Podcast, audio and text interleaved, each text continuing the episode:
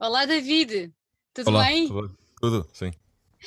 Olha, ah, obrigada em primeiro lugar por estares aqui connosco. É sempre um gosto falar contigo, não é a primeira vez, e é sempre um, um prazer ah, trocar duas palavras, ou três ou quatro, ah, Sim, contigo. sim, sim. contigo, e há sempre bons motivos por fazer, porque realmente tu, quando lanças qualquer coisa cá para fora ou estás prestes a fazê-lo, já sabemos que vem a coisa boa de certeza absoluta. Não sei, eu tenho, eu tenho sempre medo que chegue o dia em que já não é, né?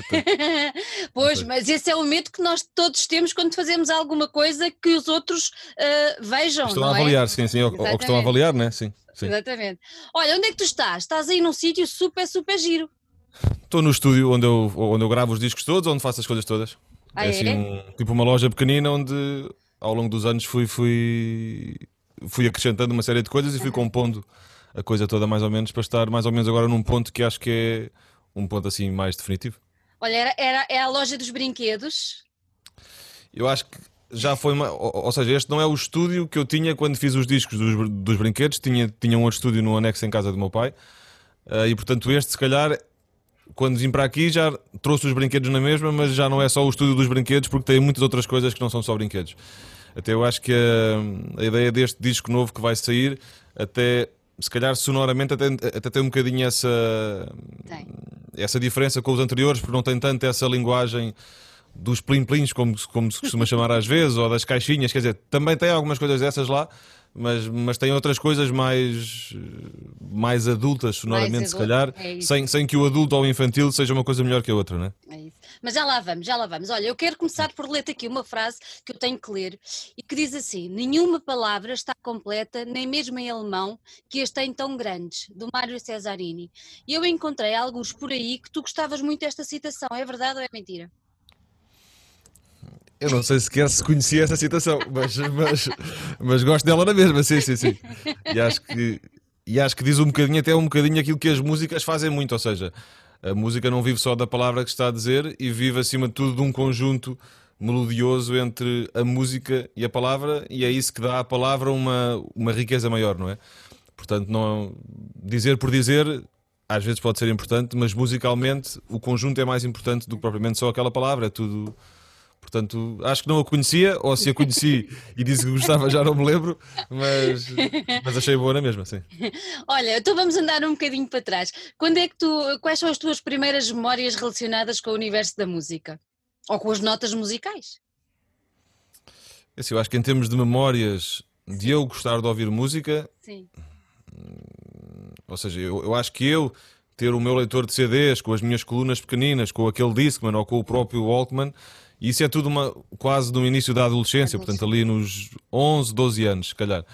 Mas segundo os meus pais, quando eu era mais pequeno, aí nos 6, 7 anos, eu pedia-lhes para eles gravarem, na altura nas cassetes beta, depois nas cassetes VHS, pedia-lhes para eles gravarem uns programas que davam na altura na RTP2 de videoclipes, porque eu depois gostava de ficar a ver aquilo várias vezes. Não me consigo lembrar o suficiente para perceber porque é que gostava de ver e porque é que era importante para mim ver um videoclipe de uma, de uma, de uma banda ou, ou estar a ouvir uma música repetidamente. Mas se calhar já era um gosto particular pela música, não é? Mas desde a parte que eu me lembro, ou seja, desde esses 10, 11, 12 anos, até aos por volta dos 13 anos, foi quando eu tive as primeiras aulas de, de guitarra, que tive 6 meses ou um ano, também não lembro bem, de aulas de guitarra ao pé da escola onde eu andava. Eu acho que são dessa altura as minhas primeiras memórias. Depois eu acho que, não sendo de uma família de músicos, esta ideia da pessoa poder viver da música é uma coisa que eu acho que tu, enquanto miúdo, nem sequer pensas muito.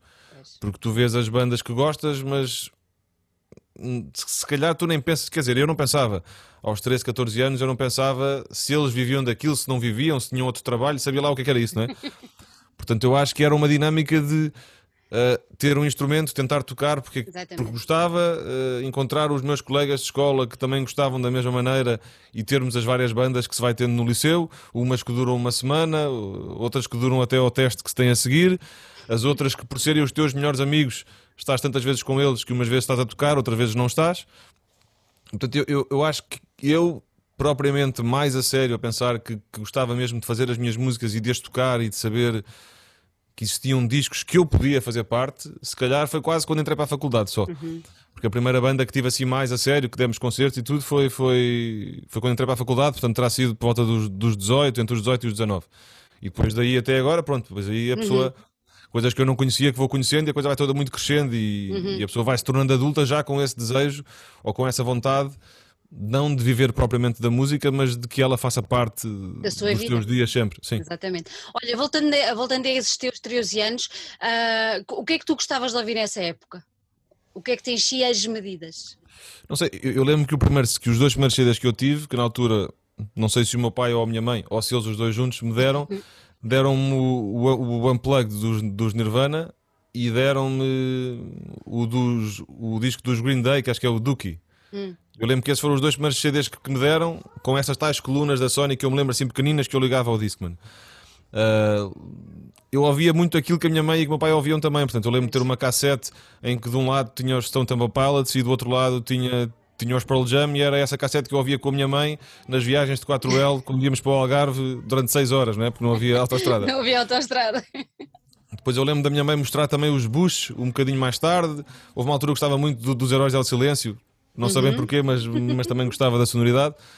Mas eu acho que talvez os, os Pearl Jam tenham sido a coisa que me, que me foi mais enchendo, como estavas a dizer, os ouvidos uhum. na altura, muito pela própria dinâmica do Eddie Vedder, por o registro que se tinha às vezes de concertos ao vivo, em cassetes que, que alguém me arranjava, e por toda aquela intensidade que ele me transmitia, e aquilo foi-me foi tocando mais do que as outras coisas.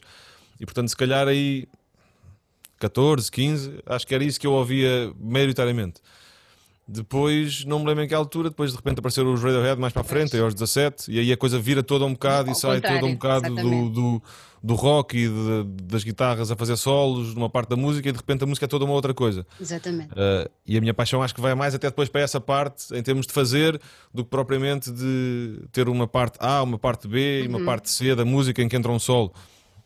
Quando comecei a fazer as minhas músicas já não tinha essa ideia tão quadrada que não tem mal nenhum, mas eu já não via a música dessa forma. Olha, tu lá pelos 13 anos não chegaste a fazer uma, uma, uma canção inspirada nos Pearl Jam, não? Eu tenho, eu, inspirada não, eu tenho, tenho um CD meu com, com 20 músicas gravadas na altura no computador da minha prima, porque ela tinha um microfone daqueles pequeninos portáteis, e tenho um, na altura que estava no computador dela, e depois eu gravei num CD, numa altura qualquer já não sei, portanto tenho um CD para aí com umas 20 músicas, deu a tocar músicas de Pearl Jam, que é uma coisa muito engraçada. É, é horrível de ouvir, mas, mas, mas faz parte. É eu, eu, eu acho que quando fizeres o teu disco de memórias era uma coisa gira, como uma oferta para dar aos fãs. Hein? Tenho, tenho, tenho, tenho que já ter tantos discos para que aquilo não, não, não vire as pessoas todas contra mim. Porque também há lá uma ou duas, eu acho que também há, duas ou três ou quatro, já não me lembro. Sim. Também há uns originais e, uma, e umas tentativas de umas músicas minhas. Mas Olha, é que... coisa... Mas eu acho que é engraçado de, de, ouvir e a pessoa perceber claro. toda a evolução, não a só evolução. a tocar, como a cantar, como tudo, como, como eu lembrar-me que nessa altura parece que não sabia nada mesmo. Portanto, é. É, é, é, engraçado, sem saber nada, a pessoa querer tentar fazer e tentar fazer. É, é Olha, foi, foi nessa altura que tu começaste a aprender a tocar guitarra? Sim, os meus pais ter-me dado a guitarra nessa altura, 11, 12, e depois eu lembro que tive essas aulas de guitarra numa, numa escola de, de música que era ao pé do, da minha escola. Uhum. E não sei quanto tempo é que foi, não sei se foi meio ano, mas é capaz de ter sido um ano, e foi quando tive as primeiras aulas de guitarra.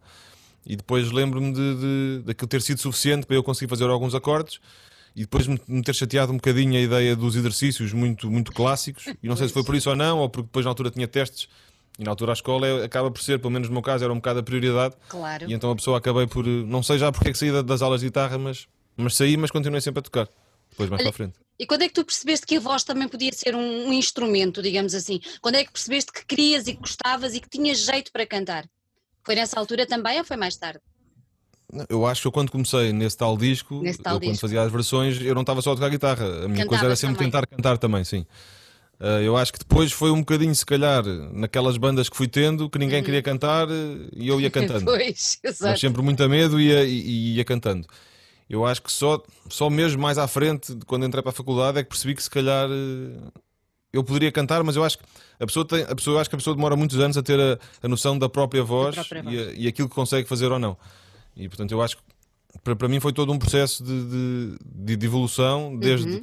mesmo em Ervos, que já foi em 2005, que foi quando eu acabei a faculdade, mesmo esse processo a partir de 2005 até agora, nestes, nestes, nestes 15 anos, eu acho que a minha uhum. voz não mudou, porque eu já era adulto, né? mas, mas a minha maneira de, de, de a usar mudou bastante, porque eu na altura não, também não sabia muito bem, e portanto a coisa foi, foi, foi, foi progredindo assim, mas sempre me fez sentido cantar, não sei porquê. Uhum. Nem Olha... cantava bem sequer, portanto. e hoje, o que é que achas? Achas que cantas bem? Acho que dentro do meu registro e daquilo que eu consigo fazer, acho que é mais ou menos, acho que sim. Não desafinas. Eu estou a brincar não, contigo. Isso acho que não, não, não, não, não. Acho que de desafinar eu sempre tive a, a, capacidade de ser mais ou menos afinado, sempre. Olha, tendo os teus pais sempre tão presentes, também não sendo músicos, mas gostando de música e tudo mais, tu lembras do primeiro concerto a que foste com eles? Eu acho que fui ver os YouTube no, no estádio do, do Sporting. Se foi em 91, pai? Pai, ou 94. Pai. Aquele que, que era, um, era do, do pop, YouTube Sim. Pop, acho eu. E gostaste? Sim, na altura aquilo era tudo um palco gigante, um Exato. barulho gigante e aquilo fascinava qualquer pessoa. Eu, eu, eu, tive uma fase em que ia, em que tinha, que o meu pai me deu, ou a minha mãe, mais uma vez, ou, ou então os dois, me deram uma. Isto porque eles, porque eles estão separados desde, desde que eu era muito novo, mas eu acho que mas eles foram-me sempre oferecendo várias coisas em conjunto. Portanto, eu não sei se às vezes foi só o meu pai, foi só a minha mãe que deu, isso, não, isso eu não me lembro. Mas uma altura deram uma guitarra elétrica e também um amplificador e eu ia para a garagem de um, de um, de um colega, de um amigo do meu pai, porque aí podia fazer barulho e a minha vontade era tocar aquilo o mais alto que conseguia. E portanto esse concerto dos YouTube era essa coisa que é como é que aquelas pessoas conseguem tocar tão alto, com esta dimensão tão grande. Uh, mas não tinha nenhuma noção, como tenho hoje em dia, de que Sim. estou sempre a analisar no bom sentido, o que é que eles estão a fazer, o que é que não estão a fazer, o que é que aquele fez, o que é que não fez, o que é que está a entrar depois. Na altura não, era ouvir a massa de barulho e parecia quanto mais alto melhor, ou quanto mais alto mais impactante, não é? E eu acho que esse eu acho que fui ver ainda antes desse, se calhar, com os meus hum. colegas de escola, um concerto dos Delfins no Coliseu, se calhar, que eu não sei quando é que foi, mas acho que este dos YouTube foi assim o, o, o grande, maior é? que fui ver, sim. Olha, estavas a dizer que. Portanto, uh, desculpa, portanto, se foi em 94, eu tinha 12 anos, portanto, foi tudo nessa altura. Eras menino. Ah, estavas uh, a dizer que quando vais agora a um concerto, estás sempre com o olho meio clínico, quase como aos médicos, quando, quando vem alguém ou alguma, alguma pessoa se queixa. Isso também não te deixa usufruir muito da música dos outros, ou consegues fazer essa distinção? Não, porque, porque eu acho que isso é a minha maneira de conseguir usufruir. Okay. Ou seja, quando eu estou a ouvir uma música e de repente o baixo está a fazer um tipo as mesmas notas. Uhum. E de repente o baixo faz uma mudança e aquilo uhum. uh, quase que me emociona aquilo ter ido para aquele sítio. Okay. Portanto, eu não estou a pensar, ah, ele enganou-se. É, não, não é neste registro de, uhum. de, ouvir, é. Estou a ouvir o, o, estéreo que eles me estão a oferecer verdadeiramente em estéreo e estou a distinguir as coisas e uma segunda voz, se é bonita, uh, sou capaz de ficar duas músicas só na segunda voz porque é aquilo que me está, que me está a tocar mais. Portanto, tenho essa não é capacidade, acho que todas as pessoas que tocam acabam por chegar a esse ponto em que tu distingues os momentos todos. Mas não é numa, numa, num mau sentido, ou seja, não é numa, num olhar de, de ver os pormenores apenas, não. É usufruir, mas de uma maneira se calhar mais, mais espacial, não sei bem. Uhum, uhum. Olha, tu nos primeiros, nos primeiros concertos que nós vimos ti, nós já te acompanhamos há muitos anos, tu havia um candeeiro, não havia? Havia um candeeiro. Eu acho que foram sempre havendo muitas coisas. Eu, eu nesse dos primeiros de todos, de todos, todos, um que dei no São Jorge em 2008, quando foi o lançamento do primeiro disco, tinha, tinha realmente um candeeiro assim ao lado. Não há, uma história, não há uma história qualquer com um candeeiro. Ah, não, não, mas eu tenho um candeeiro assim no chão que diz no reserve, que esse ainda tenho hoje em dia. E esse candeeiro tem a história porque esse candeeiro foi, entre aspas, roubado por um amigo meu na, na minha viagem de finalistas a Palma de Maiorca. Pronto, é uma má história, mas como não foi eu que roubei, eu apenas fiz com que, o, que, que aquele que aquela má atitude tenha tido um, uma boa sequência. Portanto, nos 500 concertos que eu já fiz, se calhar em 400, aquele candeeiro diz nós reserva e está sempre ali no chão. Pensei que estavas a falar mesmo de um candeeiro ao meu não. lado, assim grande, a não, iluminar, tava... porque esse também tive no princípio esse, um candeeiro assim. Mas esse não foi, não foi, não foi pedir emprestado assim a ninguém. Não, esse, esse, terá sido emprestado e devolvido depois respectivo dono. Ah, essa história, essa história é muito engraçada e eu acho que o teu amigo agora, eu não sei se tu tens contacto com ele ou não, mas. Eu já não falo com ele há muitos anos, sim. mas se ele se aperceber que aquele candeeiro é o tal candeeiro que ele pediu emprestado sim. no hotel, acaba por ter sim. alguma graça. Ainda hoje, tenho que ir lá um dia, daqui a assim, uns 50 anos, se ainda estiver vivo, tenho que ir lá, olha. Queria apenas entregar este candeeiro, tive os últimos 70 anos com este candeeiro, mas agora já não preciso.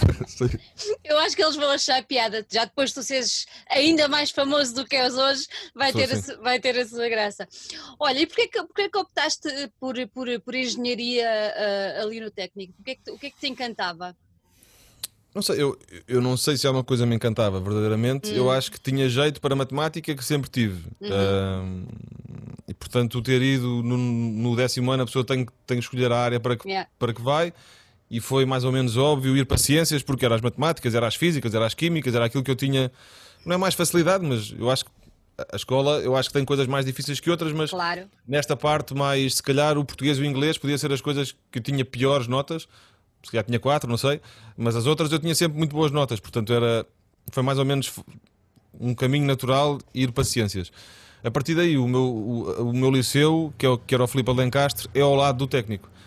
E eu e mais os, pai, os quatro ou cinco alunos que tinham boas notas como eu lá na minha turma, quer dizer, muitos tinham, mas, mas os que tinham assim melhores notas, acabámos por ir todos para o técnico, uns para a eletrotecnia, outros para civil, outros para arquitetura, assim para uma série de coisas.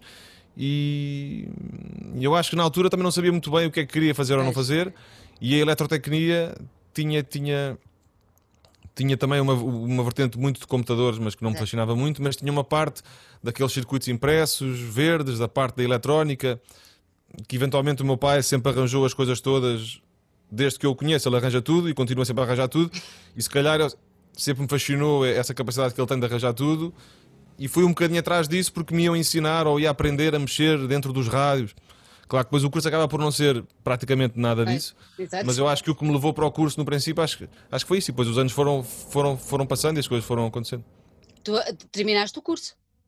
Sim, eu acabei o curso, ainda fiz o mestrado. Na altura era o curso de 5 anos e o mestrado eram mais 2. Uhum, exatamente. E depois ainda fiz uma bolsa de investigação também, também no técnico. Portanto, fiz assim uma série de coisas e no meio ainda trabalhei dois anos como engenheiro. Pronto, portanto, assim no. no... E tocavas? Foi, foi... Na, na, altura, na altura já tinhas uma banda, não tinhas? Sim, eu tinha uma banda com os amigos meus durante o período dos 5 anos do curso normal. Uhum. Aí tivemos um ou dois concertos, mas tínhamos ensaios tipo uma ou duas vezes por semana, portanto já havia uma dinâmica mesmo de comprar instrumentos, de comprar pedais de efeitos, de comprar uma série de coisas. E a bateria era partilhada, não era? Era com essa que era a bateria era partilhada ou não? Partilhada como? Foi comprada a meias, digamos assim, ou não foi isso? Ah, não, eh, eu, eu ainda tenho uma bateria que agora está emprestada à filha de um amigo, daquele amigo do meu pai que tinha, que tinha a tal garagem, e essa bateria essa foi, essa foi comprada numa das bandas que eu tive na entrada para o técnico, comprámos a três e acabei eu depois por ficar com a, com, a, com, a, com, a, com a bateria. Quer dizer, a bateria ainda é deles também. Pois. Eu nunca lhes peguei a Sim, mas essa foi comprada a três. Mas depois nessa, e isso foi logo no, no, no, primeiro ano, eventualmente, e depois a outra banda terei começado a no segundo, e a questão do Noise Zero só começou eu quando concorri ao Termómetro Unplugged, eu lembro-me que estava a acabar o, o, trabalho final de curso, quando me ligaram a dizer que tinha sido selecionado para tocar na primeira eliminatória do Termómetro. Do termómetro. Portanto, o Noiserve e esse processo a solo começou mesmo do fim do curso. Uhum. Claro que apanhou os mestrados, as bolsas e o trabalho, mas portanto há essa coisa em, a acontecer ao mesmo tempo. Mas uhum. enquanto estava a tirar o curso, tinha as bandas só com, os, bandas. com aqueles, com aqueles amigos meus. Sim. E que género é que vocês tocavam nessa altura? Mas eu acho que nós tínhamos gostos muito parecidos, portanto aquilo era, era um bocadinho, era claramente muito Radiohead. Não é que fosse muito, mas todos tínhamos muito esse, esse, esse gosto. gosto. E depois acabou, aquilo acabou por ser numa altura em que depois apareceram os Arcade Fire e aquilo tinha um bocadinho também disso.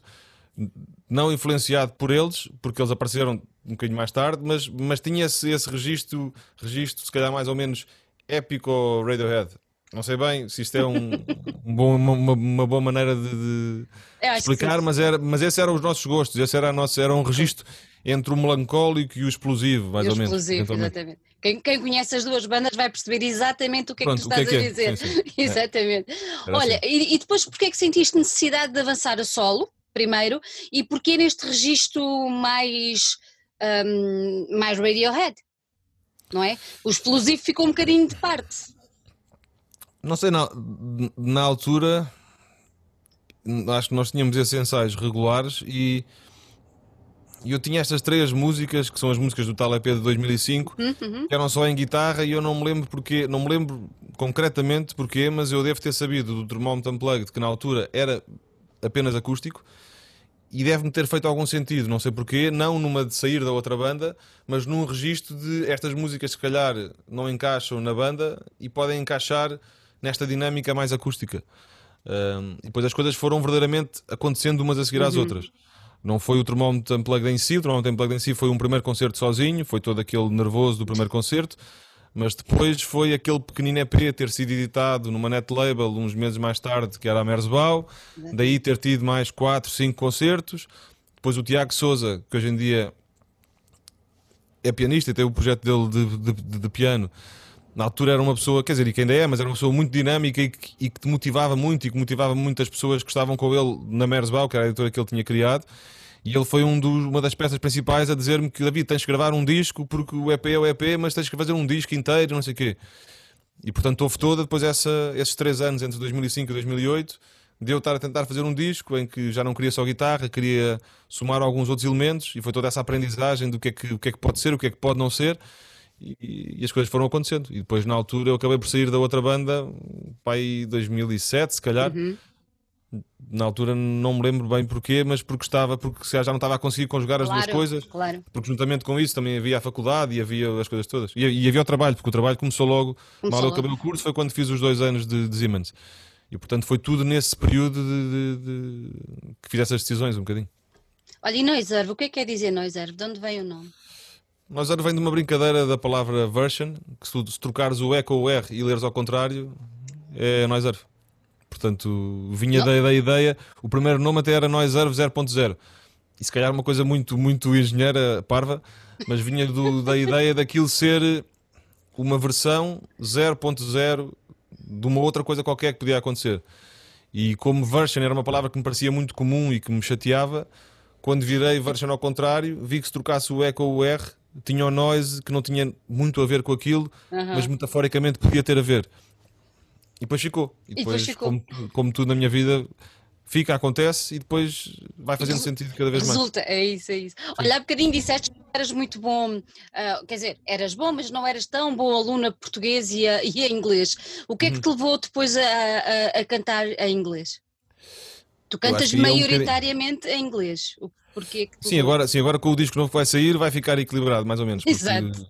Quer dizer, ainda não fica porque tenho dois discos grandes em inglês e este vai ser o segundo disco em, em português, mas um deles é mais instrumental do que cantado, portanto, se calhar em termos estatísticos, ainda há mais músicas em, em inglês. Mas eu acho que esse início vem da conversa no início, do que estávamos a ter no princípio, que é o que eu ouvia e o que eu tentei tocar, e o que eu, te... eu, não fui, eu nunca fui muito tocar músicas dos outros, se calhar porque me gostava estar a tentar aprender o que os outros tinham feito, mas aquele, aquele, aquele, aquele CD com as tais 20 músicas, deu a tocar músicas dos outros, é tudo em inglês. Lá está, umas dos Stone Temple Pilots, dos Bush, dos Pearl Jam, do que quer que seja. E, e portanto, quando eu comecei a fazer as minhas, na sequência disso que eu tinha começado a fazer, fez-me sentido que as palavras fossem em inglês. Na altura, até muito se calhar sem, sem uma grande dinâmica do que é que era uma letra, o que é que não era. Mas isto quando eu era mesmo miúdo, aos 14, 15 anos, nessas, se calhar, 3, 4 músicas que estão nesse tal CD, uhum. que eram inéditas, não é? Uh, as letras são assim um bocado fora. Às vezes, como é que, que cabeça é que eu tinha para ter escrito aquilo na altura?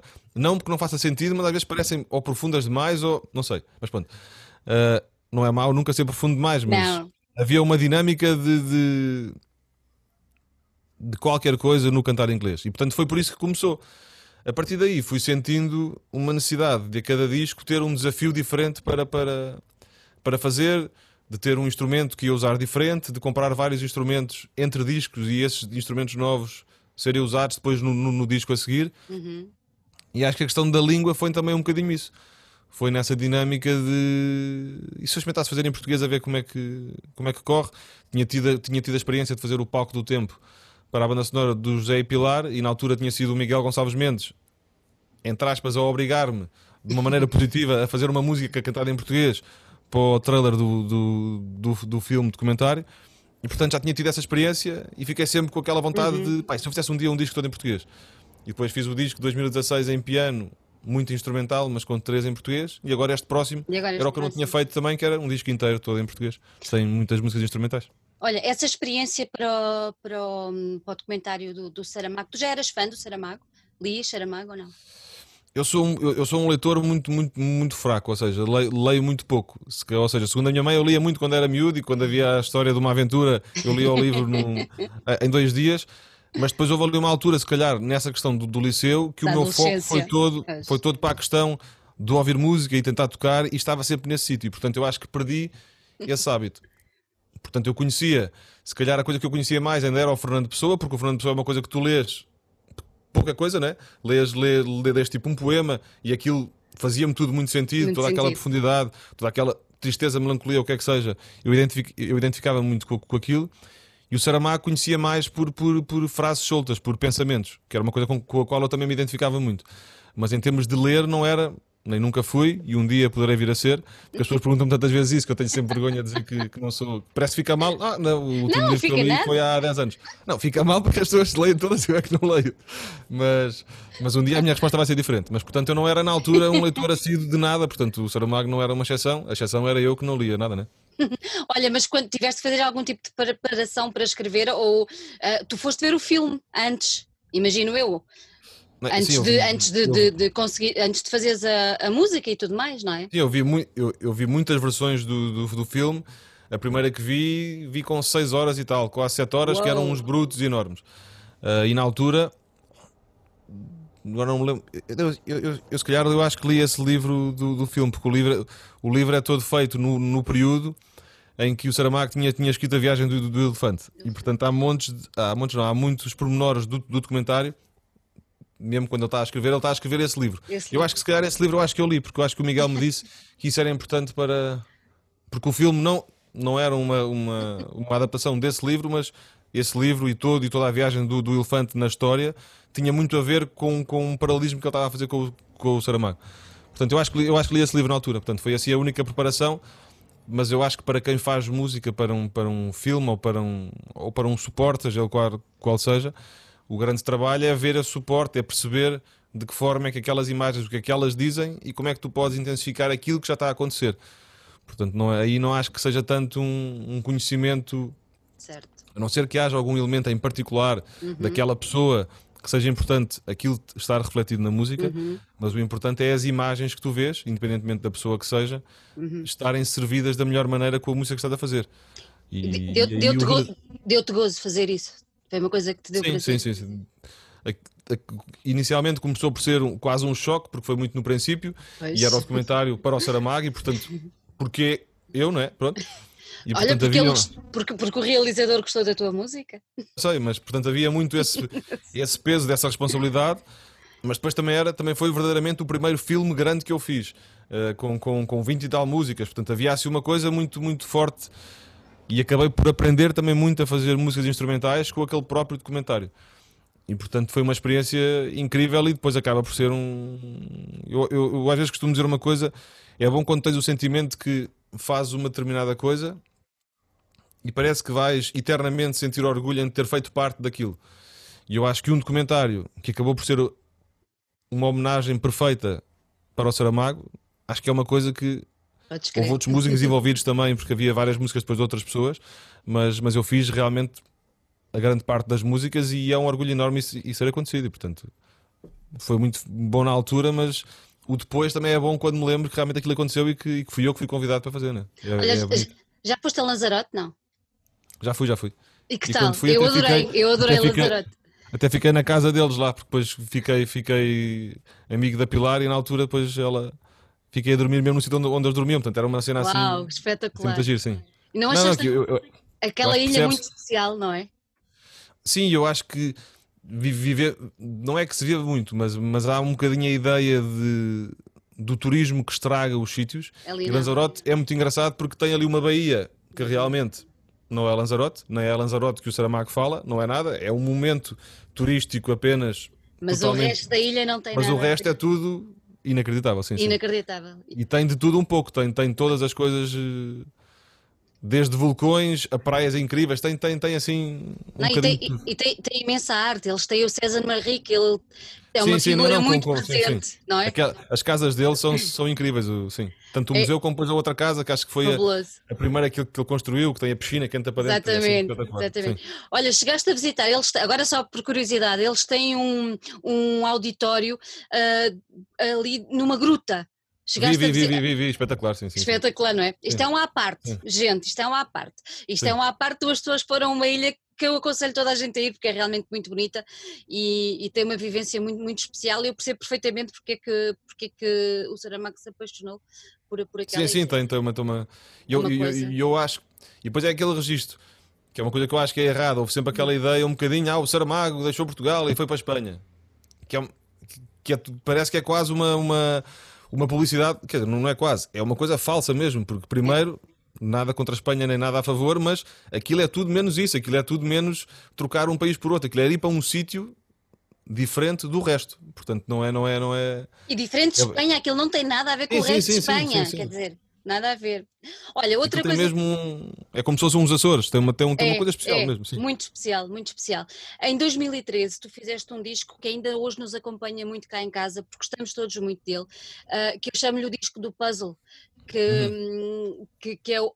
Eu chamo-lhe avó, avô, É, sim. É avó, é avó. é É avó. avó, não é? Conta lá um bocadinho, conta lá um bocadinho a história do título desse disco, que eu acho uma história tão bonita. Além que o, li- o disco é maravilhoso. O título do disco, houve eu acho que na altura houve muitas pessoas que não perceberam, porque o disco verdadeiramente chama-se Almost, Almost Visible Orchestra. Orchestra. E, e- e na capa eu quis pôr com- apenas com, com, com- com as iniciais do título e aquilo está posto numa placa e a placa tem uma racha no sítio do, do, do O para quem quiser conseguir ler a vó. E, e o disco é verdadeiramente. Não, não é que, que a temática das, das músicas sejam para a Sim. minha avó, mas a minha avó foi uma pessoa que me acompanhou durante grande parte da minha vida, porque todo esse liceu onde eu andei e o técnico e tudo era ao lado da casa dela, portanto foi uma companhia enorme durante esses anos todos. Era uma pessoa que sabia. Ou seja, eu acho que ela gostava muito do meu pai, mas, mas depois, se calhar, há aquela ideia de quando o neto nasce, aquilo parece que passa a energia para o neto. E, e eu acho que verdadeiramente ela, ela queria que eu fosse feliz acima de todas as coisas. E, e além de muitas coisas que ela fez, eu depois andei numas aulas de piano mais tarde, que foi ela que me ajudava ah, a pagar as aulas, sem os meus pais saberem. Depois, havia, depois havia uma parte em que os meus pais me davam uma mesada e ela todos os dias me fazia o lanche para eu juntar o dinheiro da mesada. São só pormenores, mas que eu em pequenino aquilo tinha um fascínio pela minha avó mesmo. E depois, esse disco saiu em 2013 e a minha avó morreu em janeiro de 2012 e lembro que uma das últimas coisas que ela me perguntou porque ela ficou em casa até muito pouco tempo antes de morrer, depois quando foi para o hospital acabou por estar só, só uma ou duas semanas no hospital.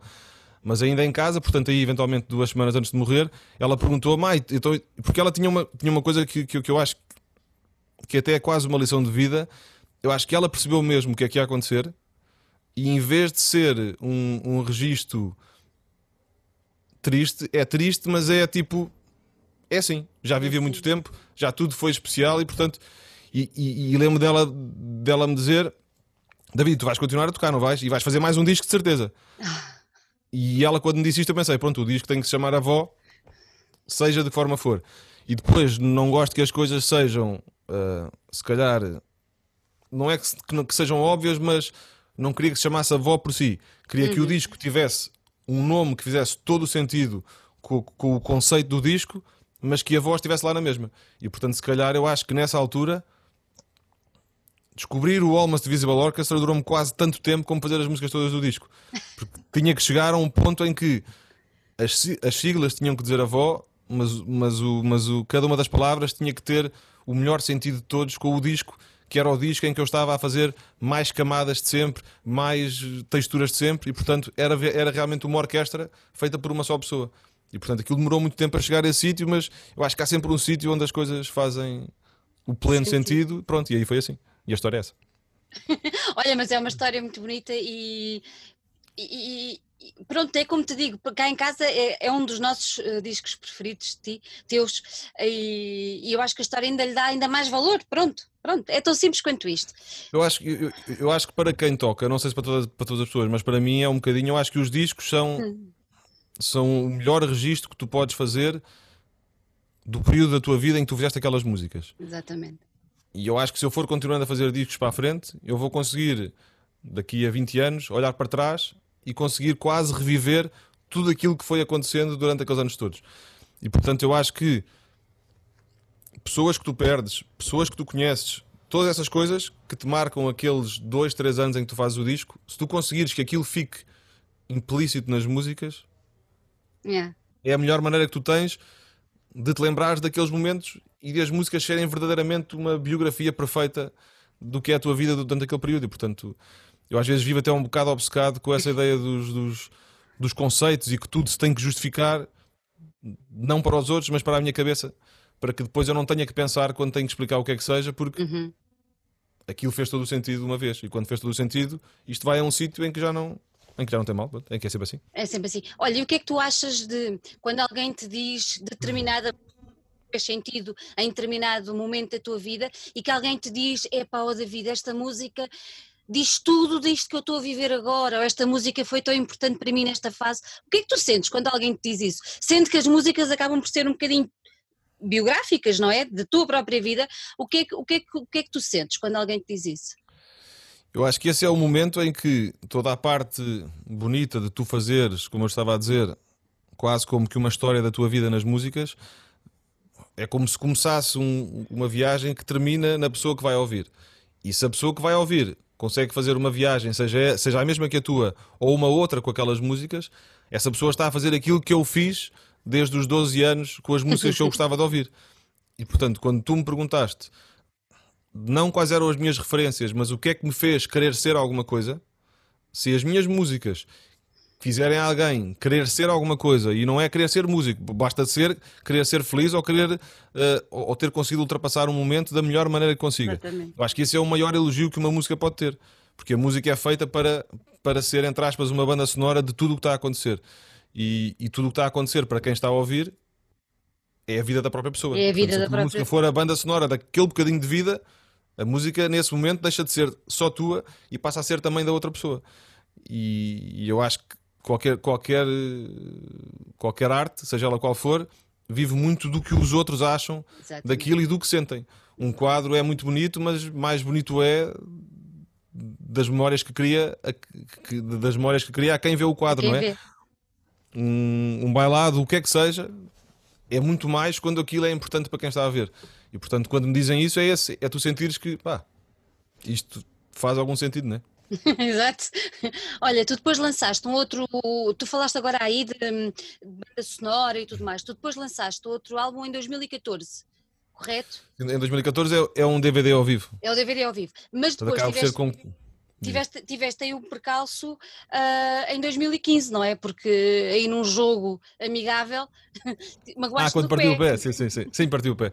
Sim, porque eu joguei basquete muitos anos quando era, quando era miúdo. Agora voltei a jogar outra vez e ainda não partiu o pé. Ah, boa. Mas em 2015 voltei a jogar num sítio que, que é onde estou a jogar agora também. E a meio de um, de um treino havia um pé, que acontece sempre. Quem jogou algum desporto federado ou não federado, há sempre um pé ou um joelho que tem sempre mais problemas do que tudo o resto, né? E este pé, eu já tinha feito duas rupturas totais do pé e foi esse pé que parti uh, depois num, num treino ou num jogo.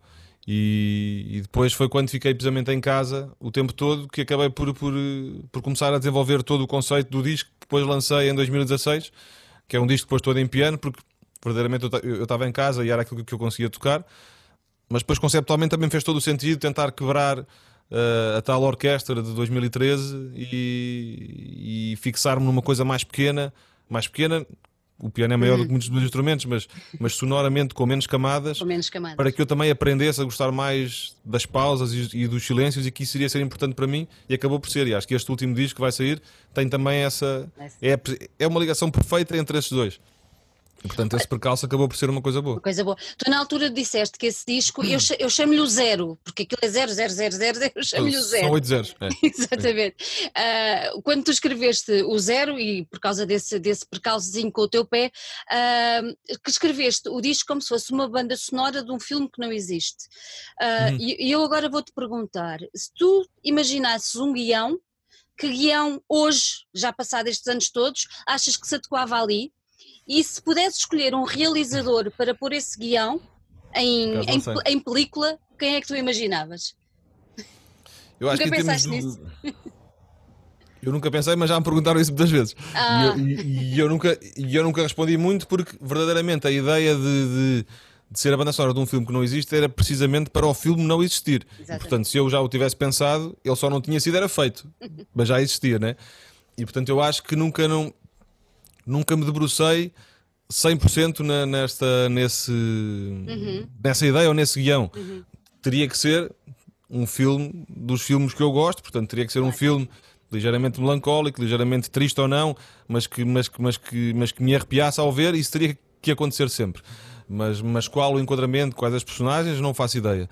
Poderia ter de ser também um filme mais fora, como os filmes do David Lynch, assim mais esquisito, mas mas que, mas que a metáfora, ou seja, dos filmes dele em que a metáfora está mais, está mais possível de, de, de entender, ela está lá sempre, mas às vezes não dá para perceber. Mas, mas achas, que ele era, ele achas que ele era o realizador perfeito para pegar no zero e dar-lhe imagem? Sei, não sei se era o perfeito, porque eu acho que ele ia achar as músicas demasiado faceizinhas, se calhar. Mas, mas isso podia ser um contraponto engraçado. Claro. Mas também há, mas, também, também há aquele agora não estou a lembrar como é que se chama, mas que fez o Garden State e que fez o Little Miss Sunshine. Como é que ele se chama? Miss Sunshine, sim. Que é um filme que tu gostas bastante. Sim, é, são, são aqueles filmes meio, meio fáceis de, de, de gostar, porque têm muito esta coisa de, das relações humanas, uhum. têm muito esta, esta dinâmica da importância que todos temos na vida uns dos outros. E claro que depois são filmes, e portanto há sempre um momento em que alguém, por outra pessoa, faz uma coisa qualquer meia fora e aquilo fica tudo muito bonito porque de repente não interessa o que os outros pensam, interessa só o que está aqui a acontecer. Mas, mas esses são os filmes que, que eu gosto mais, portanto, se calhar também poderia ser por aí. Ou era um totalmente fora, ou então um mais. Não diria fácil, fácil, mas nesta dinâmica muito, muito humana. Né? Olha, eu voto no, no David Lynch. É? Sim. É. Voto, voto, voto. E quando voltar a ver um filme dele, vou fazer questão de pôr o filme, tirar o som e pôr, pôr o música, disco. Sim, sim, sim. Já agora vamos ver se a coisa resulta. Hum? Olha, tu fazes parte também de uma banda muito acarinhada pelo nosso público, sou o Cantuin uhum. Charlie Brown. Uh, como, é, como é que tu te sentes me melhor? Ou seja, mais confortável? Ou é completamente diferente? Estás sozinho e quando estás com uma banda, que vocês ainda são algum, uma quantidade uh, jeitosa Sim. de elementos, uh, sentes-te à vontade tanto num papel como no outro? Ou, ou num lado és mais o David com a banda e quando estás sozinho és mais o Noiserve? Ou é sempre a mesma pessoa? Eu acho que é sempre a mesma pessoa. Uhum. Eu acho que, e acho que são duas coisas que quem toca, se puder experimentar as duas coisas, são as duas importantes, cada uma à sua maneira. Eu acho que o tocar sozinho, e, até naquela dinâmica que estávamos a falar há bocadinho, de Sim. as tuas músicas serem importantes para os outros, os outros, de repente, uma música que tu fizeste sozinho, que é apenas aquilo que tu sentes ser importante, faz-te sentir importante, não é? Se isso acontecer com uma música que fizeste em conjunto, também é bom, mas não é tão impactante. Uhum. Por outro lado, toda a dinâmica de concertos, de estrada, como se costuma chamar, entre amigos, não é que seja melhor, mas, mas, mas é muito bom. E, é portanto, mais festa. Sim, é, é um bocadinho aquilo que se acha sempre dos músicos que só querem é, é festa, não é? Pronto, eu acho que é, em grupo ou, ou numa banda isso existe um bocadinho mais. Sozinho não existe tanto, até porque todo momento que antecede um concerto, uh, tu vais estar sozinho à frente de não sei quantas pessoas e é muito mais fácil lidar com claro. isso em grupo do que sozinho. E portanto há todo um, um nervosismo até maior sozinho. Isso não faz com que tu aproveites menos o concerto, mas faz com que se calhar o antes ou a meia hora antes já só estás a pensar naquilo e a meia hora antes com o You Can't Win Charlie Brown é de brincadeira. E portanto, mas são importantes os dois momentos, os dois. porque não há melhor sensação do que chegares sozinho a um sítio, sentaste e conseguires tocar e conseguires tocar bem e sentires que as pessoas gostaram. Isso faz-te sentir bem com todo o teu trabalho e com toda a tua dedicação. Portanto, acho que são os dois pontos muito importantes. Uhum. Olha, e o Festival da Canção? O que é que achaste da experiência? Foi, foi à parte de termos ficado aí último, eu e a Inês, uh, que, que, é, que eu acho que é sempre.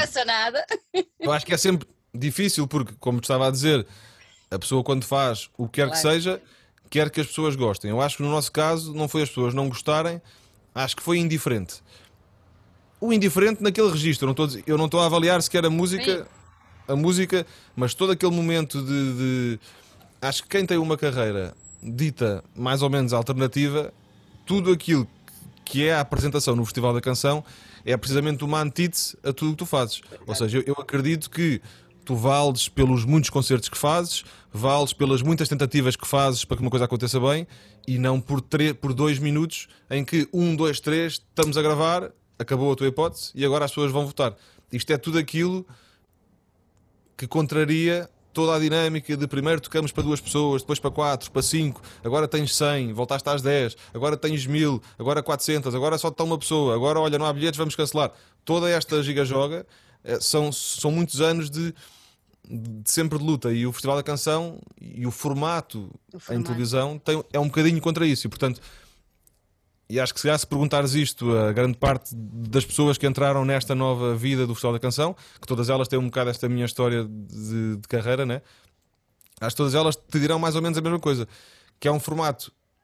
Eu acho muito engraçado por ano fazer-se um género de, de um convite muito aberto uh, a todos os tipos e haver quase como que uma compilação anual de novas músicas de, de, de todo o tipo de compositores. Uhum.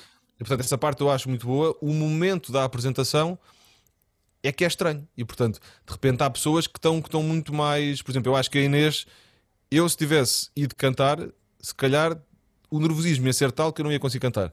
E a Inês, por outro lado, teve uma vontade muito maior em relação a isso. Portanto, eu acho que há pessoas que estão muito mais preparadas para esta dinâmica do 1, 2, 3 é agora, não é agora o teu momento, mas nesta música em particular Sim. é agora o momento que tens para fazer isto. E portanto eu acho que foi uma experiência que eu repetiria, ou seja, teria, faria de novo, mas se calhar não repetia, porque já percebi o que é que é e portanto não que tivesse ficado nada contra nem nada a favor, mas nesta dinâmica que te disse é uma dinâmica estranha. Pois, não faz muito sentido para ti. Não não fazer sentido, ou seja, faz sentido uh, as pessoas serem convidadas e as pessoas fazerem músicas. O formato da apresentação pois, é, que é, é que é muito esquisita. Esquisita não é esquisita, é, é preciso é é. saber lidar com. Pois, e eu se calhar não sei. Olha, e Mas como pronto, é que... Não temos que saber lidar com tudo, não é? Claro, claro. Sim, se, tivermos, sim. se tivermos hipótese de escolher. Sim. Não é? Olha, e como é que é o teu processo criativo? Tu precisas de silêncio para, para criar, precisas estar sozinho, uh, gostas mais de escrever de manhã, à noite, como é que é? Primeiras letras, depois a música. Como é que é o teu processo? Eu preciso, acima de tudo, de muito, muito tempo. Ou seja, eu demoro muito tempo a fazer tudo. Uh, relativamente ao instrumental e, às letras, eu acho que o que aparece sempre primeiro é sempre uma melodia qualquer, nem que sejam 5 segundos. Há um terlão, tantão, e a seguir a isso aparece uma melodia de voz. Uhum. Umas vezes essa melodia de voz já aparece com uma frase, frase essa que pode fazer todo o sentido e que depois acaba por guiar toda a letra, ou frase que pode não fazer sentido nenhum e acabam por ser só uns lalalás e a seguir eu tenho que tentar meter uma letra ali em cima. Agora, todo, todo, todo o registro dos arranjos e não arranjos vive muito dessa dinâmica de precisar de muito tempo. Portanto, eu demoro muito tempo a experimentar tudo o que tenho, desde os brinquedos que falámos no princípio, uh, Hoje em dia há outras coisas que não, que não têm uma sonoridade se calhar tão infantil, mas gosto sempre de experimentar tudo e depois de ver o que é que gosto, não gosto. Desde que tenho também este, este estúdio novo, como tenho um computador com mais capacidade, consigo uhum. ter mais instrumentos virtuais instalados e portanto houve momentos deste disco novo que eu se calhar num instrumento virtual que tem 500 uh, templates ou presets, eu dou por mim a gravar um piano e a deixar o piano a tocar em loop, é e eu a trocar tecla a tecla 500 tipos de sons diferentes a ver quando é que há um som que eu acho que encaixa bem em cima da guitarra que eu tinha gravado. E portanto, e, portanto há músicas que verdadeiramente demoram um mês a fazer, dois meses, e depois há outras que podem demorar uma semana só. É. Mas, mas é preciso sempre muito tempo, porque eu gosto de fazer, depois não mexer durante um tempo, depois voltar a mexer, e quando vou voltar a mexer, se não mudava nada, é porque está bom. Se mudava, tem que mudar até ao dia em que já não quer mudar. E, portanto, o processo é sempre esse. E é muito longo, às vezes, ou sempre, mas, eh, mas sabe-me bem, sempre assim. Sabe bem. Olha, tu achas que já, antes já com os brinquedos, como nós estamos a dizer, e agora com o que acabaste de explicar com, com, com o piano, uh, se calhar com o piano não tanto, mas mais com os brinquedos, uh, achas que todos os sons podem transformar-se em música? Ou há sons que é impossível transformar em música? Eu acho que depende da música e eu acho que à partida tudo o que faça som, claro que há muitos instrumentos que, que ou seja, há uma limitação clara uhum. que é a desafinação das coisas, não é? Se um, claro que existem ferramentas digitais para conseguir afinar, mas pontualmente isso pode funcionar, mas num instrumento totalmente ao lado é muito difícil meter aquilo a, a funcionar bem.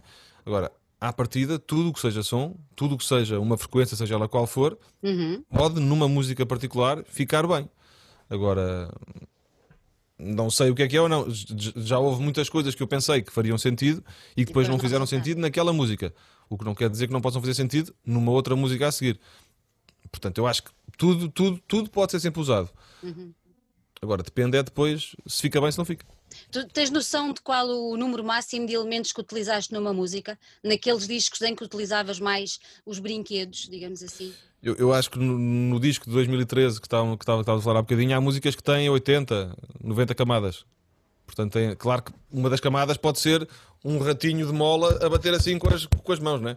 Pronto, portanto, há muitas camadas, há, muitas, muito, há muitos instrumentos. Quando eu digo 80, 80 e tal, porque Sim. acho que havia uma que tinha 90 mesmo. Não são 90 Sim. teclados a tocar, são, são 90 sons diferentes, são 90 pistas uh, com pormenores diferentes. Portanto, eu acho que esse terá sido o limite. Este disco agora tem, tem, tem, tem bastantes menos, tem 40, 50, 30, por aí. Mesmo assim? Ah, sim, mas isso já é um bocadinho mais normal. Porque há sempre uma dinâmica, se a pessoa está a gravar uma guitarra, fica sempre bem a guitarra poder ser dobrada, portanto, isso podem contar como duas. Portanto, há sempre assim uma, uma, uma série de truques depois de mistura e, de, e do processo de finalização do disco uhum. que acabam por aumentar, aumentar. o número de pistas que, que, que, se estão a usar. Olha, tu também fizeste uns separadores para a RTP1, não foi? Uhum, foi, 2018, acho eu. Como é, que, como é que foi essa experiência? Foi uma coisa que gostaste de fazer? Como é que surgiu esse convite? E surgiu através do Nuno Arturo Silva, que na altura estava, estava acho que é presidente que se chama, quer dizer, não, não, não sei é. qual é, qual é o, o, o diretor, é, não sei qual é, qual é, que é o nome. Sim, o dire... o, não, não, não sei qual é, qual é que é o nome da função, mas, mas pronto, era por ele que passava essa, essa decisão. E portanto, na altura, a RTP hoje em dia não tem isso, mas, mas teve durante três anos uma ideia que eu acho que é engraçada, que era os é. separadores, em vez de serem sempre com a mesma música e com imagens só com o logotipo da, da RTP, eles convidavam um artista plástico e um músico para, comp para compor esses mesmos separadores. A ti calhou-te a fragateiro, não é? Não ficaste sim, nada sim, mal sim, servido. Sim, Não, não, não. Tipo, as, as, obras dela são, são todas inacreditáveis. E na altura, um dos maiores desafios foi: olha, David, os separadores, há um com 3 segundos, há um com 7 segundos e um com 12 segundos. E tu pensares, como é que em 3 segundos eu vou dizer o que é que seja? E portanto, o maior desafio e a maior aprendizagem foi essa: foi. Poder de síntese.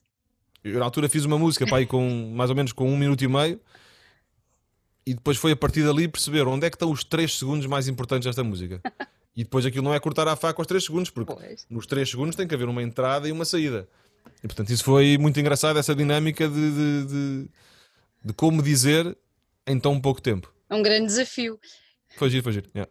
Olha, eles, eles pediam para fazer, para fazer a música ligada de alguma maneira com a obra da Fragateiro ou não? Com a obra que ia passar? Ou tu desconhecias? Sim, não, sim. Não, não, não, não, não. Isso, isso foi tudo feito em parceria, ou seja, Sabias? eu falei muitas vezes com ela, falámos, percebemos quais eram as obras dela que iam ser filmadas. Eu tinha as versões, inicialmente tinha só umas imagens, mas depois tinha as próprias versões dos separadores e, ah. e estava a terminar as coisas já a ver o que é que iria acontecer. Muito Portanto, giro. isso foi tudo muito feito em, em em sintonia. Muito giro, muito giro. Olha, agora uh, diz-me uma coisa: se os Radiohead te convidassem para tocar com eles, o que é que tu dizias? Eu dizia que sim. Quer dizer, não sei se dizia que sim, porque podia fazer só porcarias. Mas, mas, mas acho que pelo menos dizia: olha, eu posso desmentar, mas nem que seja eu ficar só sentado já não é mau. Portanto. Ficar só sentado lá ao pé dele já não é mau. Olha o que é que tu achas. Só a ver. o que é que tu achas da, da incursão dele agora só como Tom York numa parte mais eletrónica? Foste vê-lo quando ele esteve cá sozinho ali ao Alive? No, no Alive, fui, fui, fui. Sim, o que é, que, é, o que, é que achas? Eu sou muito suspeito porque eu acho sempre incrível, portanto, não, não, portanto, acho que às vezes corro o risco de. Eu até acho que sou uma pessoa mais ou menos imparcial, mas uhum. acho que com eles eu não consigo ser. Não eu acredito que não sou porque eu acho que aquilo é mesmo sempre bom. E porque eu consigo ver algumas coisas que não gosto tanto, mas mesmo as que não gosto tanto, quase consigo perceber porque é que as fizeram.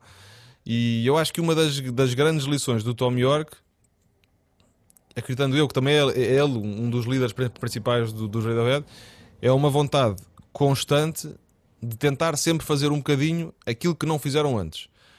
E eu acho que o envelhecer enquanto músico é talvez das coisas mais difíceis, porque se calhar, se, uma pessoa for um engenheiro, vai subindo de, de, de cargo, mas o, que, mas o que aprendeu, aprendeu e faz valer sempre do, do, do que aprendeu. Eu acho que os músicos, a cada disco, claro que há uma estética coerente com, com aquele conjunto de pessoas, mas só se fizerem um bocadinho diferente, só se renovarem de alguma forma, é que vão continuar a conquistar mais pessoas e a reconquistar as pessoas que já conquistaram um dia. E eu acho que o Tom York tem muito essa dinâmica, acho que os Radiohead têm muito essa dinâmica, não só nas músicas, não só nas capas dos discos, não só nas próprias letras, muitas vezes nas próprias iniciativas de promoção que têm das coisas. Portanto, acho que não sei se muitas vezes são eles próprios a pensar isso, mas mesmo que não sejam, ligam-se a pessoas que sabem aquilo que eles querem fazer e que os ajudam a manter e que, e que os ajudam a, a continuar essa coerência de, de vontade de olha, como é que eles foram lembrar de fazer isto agora? Portanto, eu acho que isso é a maior, eu acho que é uma aprendizagem que tenho não só do próprio Tom York, mas dos próprios Radiohead. Portanto, Radiohead. uh, lembro que nesse concerto do Alive, toda, a- toda a questão visual, Sim, e hoje em dia é muito comum projeções, é muito comum video walls do tamanho que seja, e aquilo foi diferente do que eu já tinha visto alguma vez. E portanto, de repente é como é que este gajo, portanto, no bom sentido, portanto, acho que portanto, portanto, eu ia nem que fosse ficar lá na cadeira só, só, só a perceber. Eu acho que melhor do que assistir a um concerto ou tocar com eles é estar sentado na mesma sala enquanto eles estão a discutir o que é que vão fazer a seguir. Porque eu acho que aí é que está a verdadeira aprendizagem que é não, isso é parecido com não sei o que, não vamos fazer. Isso, porque, porque isto tem que acontecer. Tem e, que portanto, eu acho que acontecer. essa é a parte até mais bonita de- de- dessa aproximação, se eu um dia tivesse com eles, né?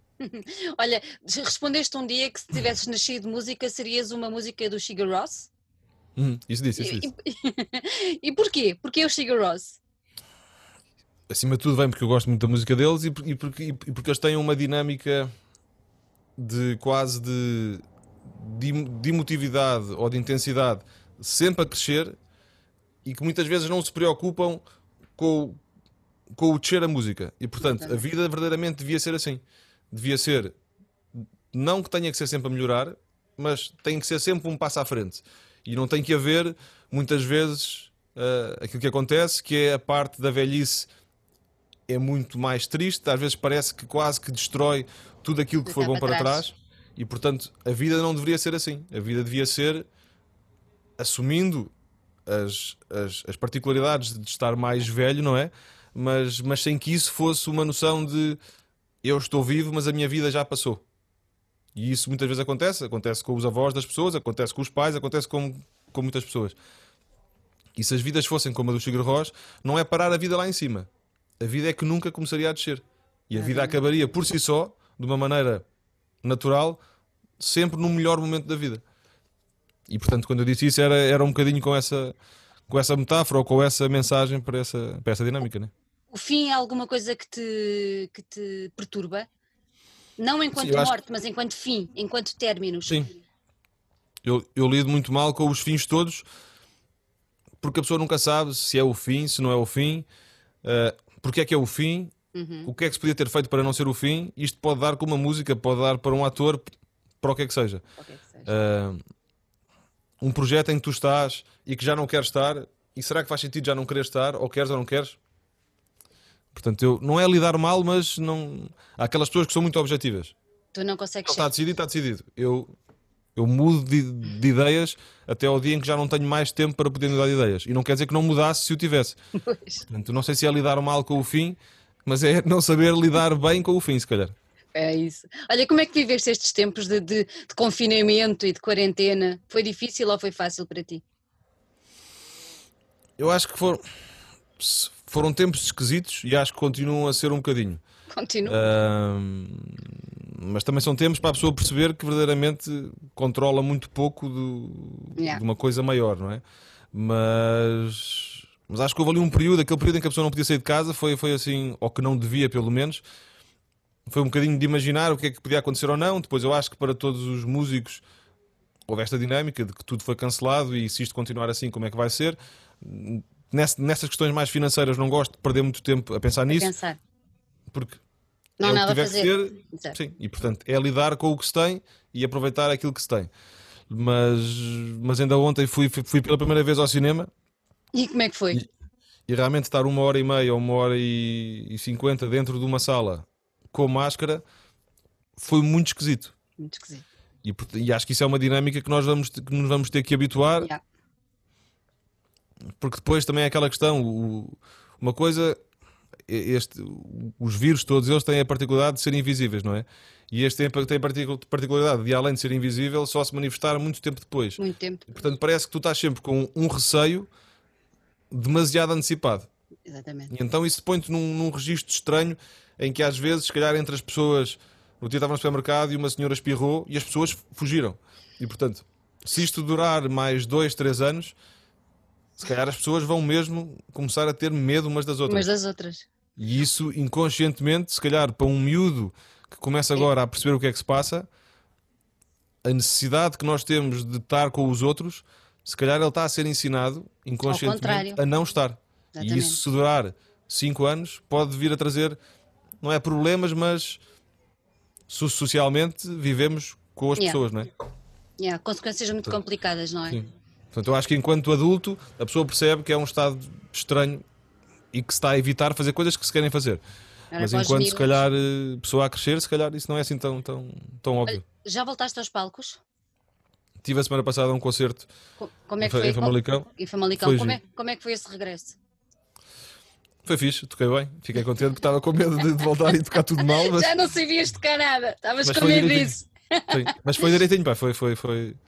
Acho que, acho que durante este período houve, houve muita dinâmica de, de, dos concertos virtuais, dos diretos, e acho que tudo isso é engraçado, mas não, não, não. não te dá verdadeiramente nada comparando com aquilo que é um concerto a sério, com o que são as pessoas estarem a olhar para ti enquanto estás a tocar. E portanto, isso foi. Isso foi bom e sei que agora vai continuar a acontecer, espero eu, de uma maneira mais, mais, claro. mais calma, né? mas, mas, mas é bom que, que... Olha, não estranhaste, ver, não estranhaste ver o pessoal todo de máscara? Não te fez confusão? Eu, como foi ao ar livre, as pessoas não estavam de máscara, portanto ah, foi, foi. Sim. Mas, eu... mas, sim.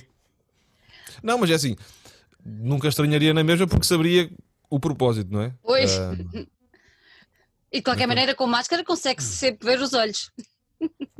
E os olhos é o mais importante de tudo, portanto. Se as pessoas estivessem com, com, os olhos tapados, se calhar ia ser esquisito. Mas... Porque eu acho que uma das grandes coisas que, que, eu gosto quando tocas é perceber a maneira como as pessoas estão a olhar para ti. Exatamente. Isso é, isso é, isso é o momento mais intenso do concerto. Portanto, enquanto essa parte existir, podem vir as máscaras que vierem, né? Tu já tocaste em festivais, já tocaste em salas fechadas, já tocaste em salas grandes, em salas pequenas. Eu, a primeira vez que nós te vimos foi numa coisinha muito pequenina, há muitos anos, no Jardim da Estrela mas há hum. muitos anos.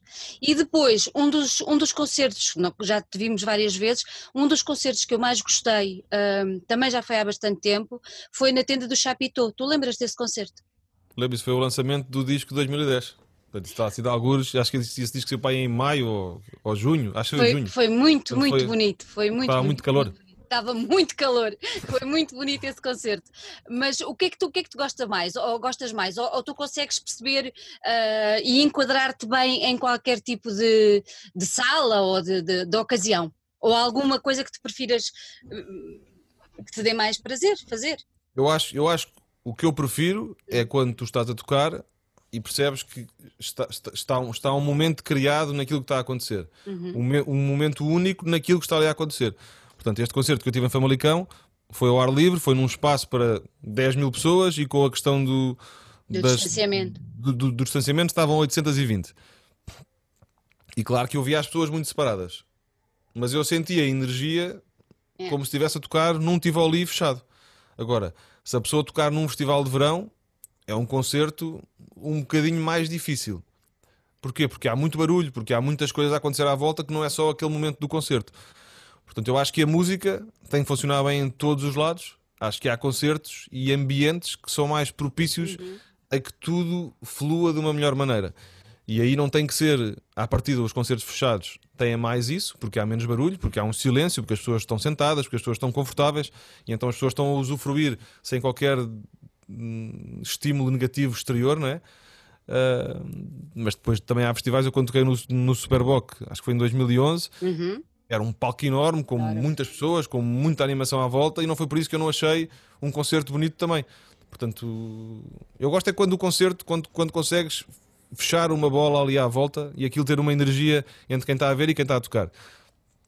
Isso acontece mais facilmente nas salas fechadas, mas, mas também dá para mas, acontecer em, em espaços abertos. Até porque nesse dia do Superboc tocaste antes, acho eu, dos Portishead. Sim, e dos Arcade é Fire. Logo, é logo, e de, é logo, foi, sim, sim, é logo um incentivo. Foi fixe, foi fixe. Olha, e os Arcade Fire ainda continuam a ser uma banda de eleição para ti ou... Sim, eu, eu acho que hoje em dia já não tenho bandas de eleição. Uh -huh. Hoje em dia vou ouvindo muitas coisas separadas. Mas ainda no outro dia, não sei há quanto tempo, estava no carro e estava com a pen, com os com, tenho muitos discos de muitas bandas e, e às vezes aquilo está tá, tá a correr seguido e ouvi quatro discos Arcade Fire seguidos. E realmente os discos são todos bons. Acho que aquela coisa mais explosiva, se calhar inicial, não está nos outros discos, mas nos outros discos também estão arranjos muito bons, também estão melodias de voz muito boas, portanto, acho que, acho que os discos deles são sempre bons. São sempre bons. Portanto, e, o, e, o, teu disco novo vai chegar agora em setembro. Sim. E o que é não que sei podemos... se vai ser bom. o que é que podemos esperar dele? Conta-me. Já percebemos que menos camadas, menos texturas, mais piano, música, música uh, letras em português. Sim, as letras são em português. Eu acho que, comparativamente com o disco de 2016, o tal de piano, tem muito uhum. mais camadas. Uhum. Se calhar tem um bocadinho mais de, de ritmos ou de, de, parte percursiva que não tinham tanto os discos anteriores, embora já houvesse algumas músicas que fossem tendo alguns apontamentos. Uh, e se calhar preocupei-me mais com, com, individualmente com cada um dos sons e não me uhum. preocupei tanto em estar a somar, somar, somar, somar, somar, embora haja músicas que têm muitas camadas na mesma e se calhar, ouvindo uma música do disco 2013 e comparando com este agora, se tu, se tu não souberes, se calhar vais achar que tem o mesmo número. Portanto, eu acho que eu perdi foi mais tempo e estive mais preocupado com, com, com a riqueza de cada um dos sons. Uh, mas acho que depois eu acho que é um disco de Noiser. Acho que, acho que nesta linha de que a pessoa também não muda, não, também não muda de um dia para o outro, né? portanto as coisas vão. Há um, há um processo que vai acontecendo e eu consigo uhum. ver uma evolução, e quando digo evolução não é que o disco seja melhor ou pior que os outros, mas consigo ver um caminho entre os discos todos. E acho que este disco faz sentido depois do, dos anteriores. Uhum. Agora, acho que é muito complicado explicar música. A música tem que, tem que ser sempre ouvida por quem está a perguntar o que é que o que é que vai achar, tens que ouvir e perceber o que é que achas. Né? Tu, tu lançaste já sete, sete singles, não foi? Sim. Sim, tenho, tenho lançado uma música por mês desde dezembro para terminar em setembro quando, quando, quando sai o, o disco. Então vamos ficar a conhecer o disco todo até a altura dele sair. Sim, a última música sai, sai no dia em que o disco sair. Então, também, por acaso também é a última música do disco, mas. Se são, se são sete, se já saíram sete e são boas, o disco vai ser bom. Eu não disse que estas já eram boas. Olha, diz-me uma coisa, uh, tu fizeste os vídeos, estão, todos os que nós vimos, uh, estão muito engraçados. Tu tiveste uma colaboração com, com os Casota. Uh, com os Casota, exatamente, Sim. que são realmente, estão aí a dar cartas e são mesmo muitíssimo bons. Como é que surgiu essa, essa ligação com eles? Como é que surgiu essa, esta parceria? Eles são, eles são três, três, quatro dos membros dos First Bet After, After Coma. E portanto a ligação vem daí. Uhum. Vem de uma ligação que eu já tenho com eles enquanto banda há muito tempo. Uhum. Com eles, não é só enquanto banda, mas com eles enquanto pessoas, enquanto meus amigos. E, e quando pensei que queria fazer estes vídeos e que os vídeos todos e queria fazer um vídeo para cada música e que depois se vai perceber no último vídeo que há, que há uma lógica para os vídeos, para os vídeos todos. Uh, achei que eles eram as pessoas ideais para, para ouvir as minhas parvoices e dizerem as parvoices deles e fazemos aquilo tudo assim. Uh, e eu dizer: Olha, agora era fixe que tivesse aqui uma pessoa ao contrário, dentro de um aquário, e eles dizerem, e eu ver os olhos deles a abrir, a dizer assim: Ah, pá, isso era incrível. E portanto eu sabia que eles, eles seriam pessoas que queriam, queriam ouvir as minhas ideias e dar ideias com as quais eu ficasse ainda mais fascinado. E depois, pronto, depois foi tentarmos fazer. E felizmente consegui gravar isto tudo, os vídeos todos, antes deste antes. período de, de, de, quarentena, foi, foi em fevereiro. E portanto, depois tem sido agora uma questão de, de, de montagem, de edição e de ir gerindo mês a mês os, os vídeos que vão saindo. Olha, conforme foste escrevendo as músicas, foste fazendo, uma vez que tu estás a dizer que no final, ah, na última música que for, que for mostrada e que for divulgada, vamos perceber todo, todo o alinhamento, digamos assim. Tu fizeste isso de propósito, ou seja, tu queres contar alguma coisa com este disco ou não? Ou são episódios. Eu, eu acho que eu, eu como como as músicas são todas feitas num, num mesmo período, uhum. nesse período a minha cabeça está muito nos mesmos sítios e nas mesmas dúvidas existenciais e nas mesmas questões. E portanto eu acho que todo o disco tem, tem, tem uma questão latente, toda, toda, toda ela muito, muito muito parecida. Agora, as letras não são ligadas umas com as outras. Uhum. As, as, músicas também vivem de forma independente, embora eu acho que quando tu ouves as músicas todas, ficas com uma, com uma ideia daquilo que eu era naquele período e, dos, e das questões que tinha, que não tinha, onde é que tu estás, onde é que tu não estás, o que é que tu és, o que é que tu não és, o que é que os outros esperam de ti, como é que tu lidas com, com a expectativa dos outros.